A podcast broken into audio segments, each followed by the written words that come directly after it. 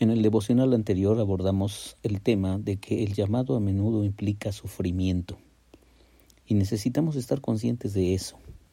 El llamado implica sufrimiento y hablamos de personajes supremos, personajes eh, que están en la élite de la espiritualidad y justamente en la, en la narrativa bíblica, pero que enfrentaron, enfrentaron el sufrimiento, el dolor.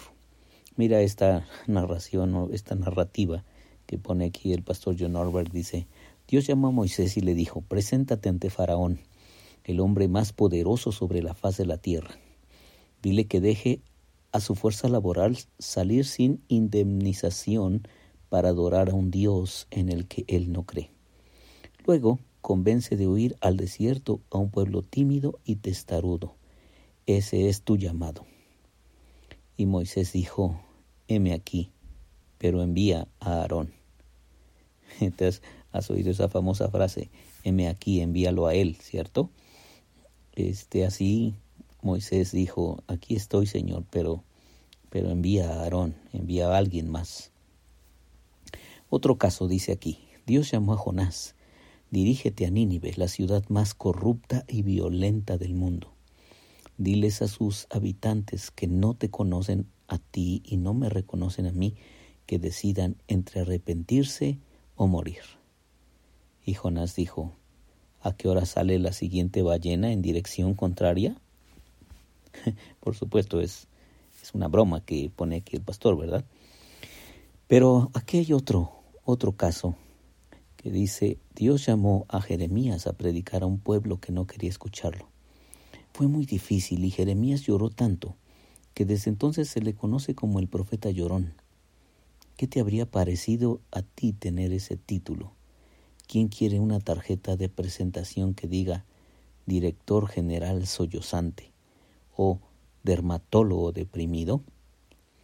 Como norma, las personas de las que leemos en la Escritura que fueron llamados por Dios se sintieron bastante incompetentes.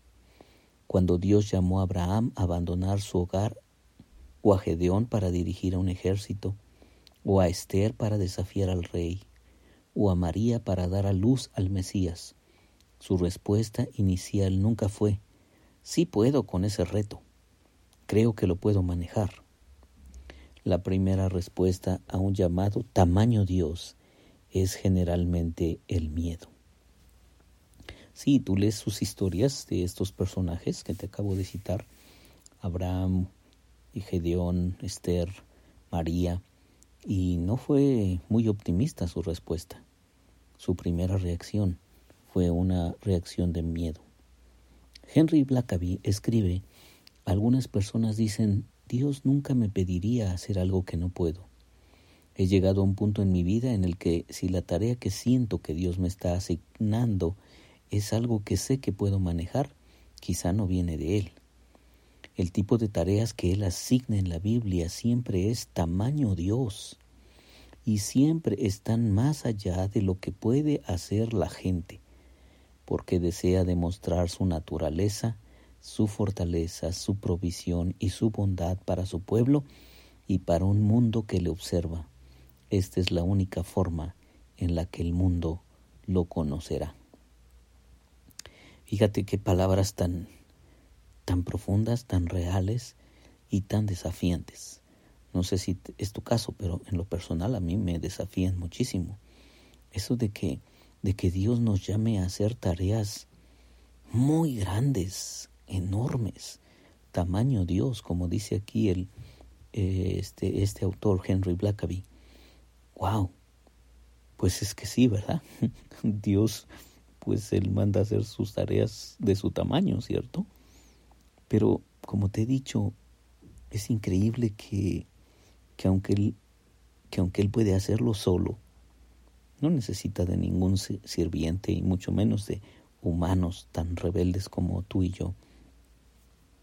Él tiene un corazón tan tierno y tan bondadoso que dice, no, no, no, los, mis hijos, los humanos, los, los amo tanto y, y los compré con, con la sangre de mi hijo, entonces ellos pueden ayudarme a hacer esta tarea. Así que Él constantemente está llamando personas y les asigna tareas tamaño Dios. Sí, y, y, sabe, Él sabe que nosotros por nuestras fuerzas no las vamos a poder lograr, porque Él desea mostrar su naturaleza, su fortaleza, su provisión, su bondad para su pueblo y para un mundo que le observa. Esta es la única forma en la que el mundo lo conocerá. Así que seguramente si Dios te está llamando a una tarea y has sentido miedo de esa tarea, ¿qué crees? Pues es, es muy normal que Dios haga eso. Dios nos ha encomendado la tarea, la tarea tan grande, decía San Pablo, nos ha encargado el ministerio de la reconciliación de reconciliar a las personas que están enojados con Dios, este, para, nos ha, nos ha llamado para compartirles la palabra y las acciones de la reconciliación.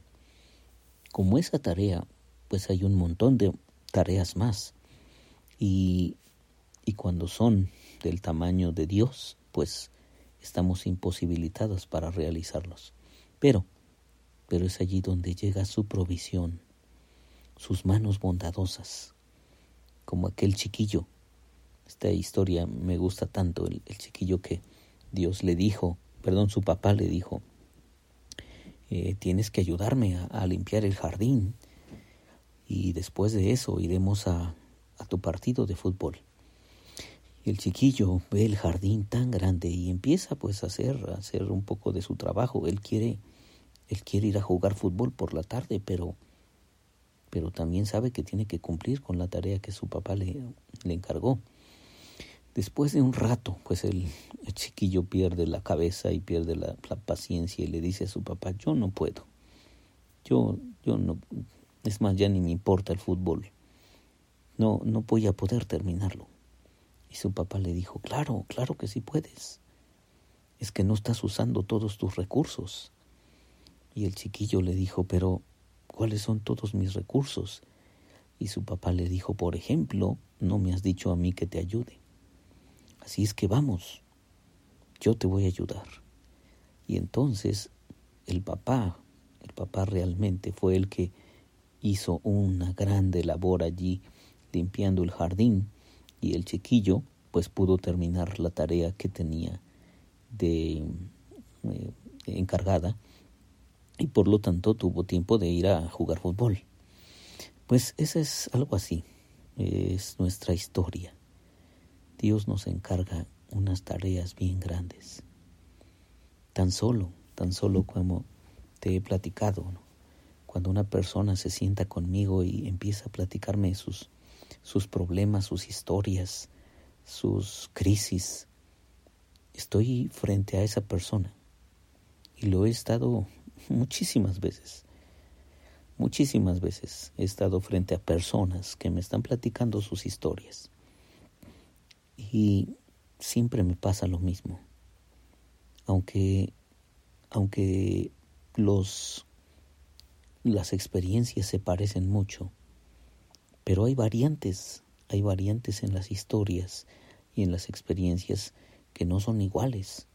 Y por lo tanto las personas también tienen sus, propias, sus propios desafíos y no puedes dar la misma receta para todos.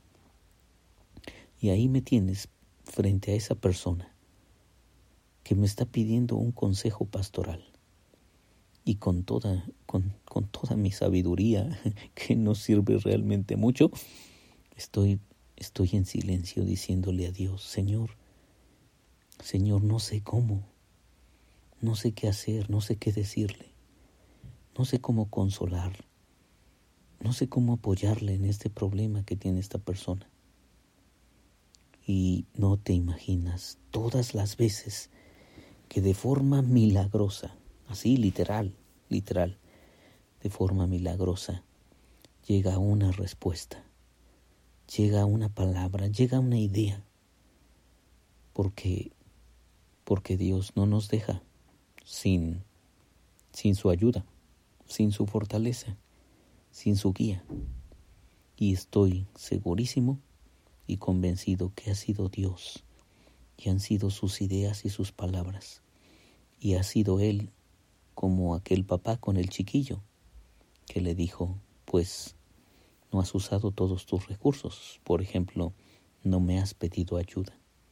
Así que cuando nosotros tenemos una tarea tipo Dios, pues necesitamos la fuerza, la fortaleza, la provisión, la bondad de Dios para, para realizar esas, esas misiones, esas tareas. Esta es la única forma en la que el mundo lo conocerá. Soy Víctor Hugo Juárez y espero que este devocional ha sido de bendición para ti. Que Dios te bendiga.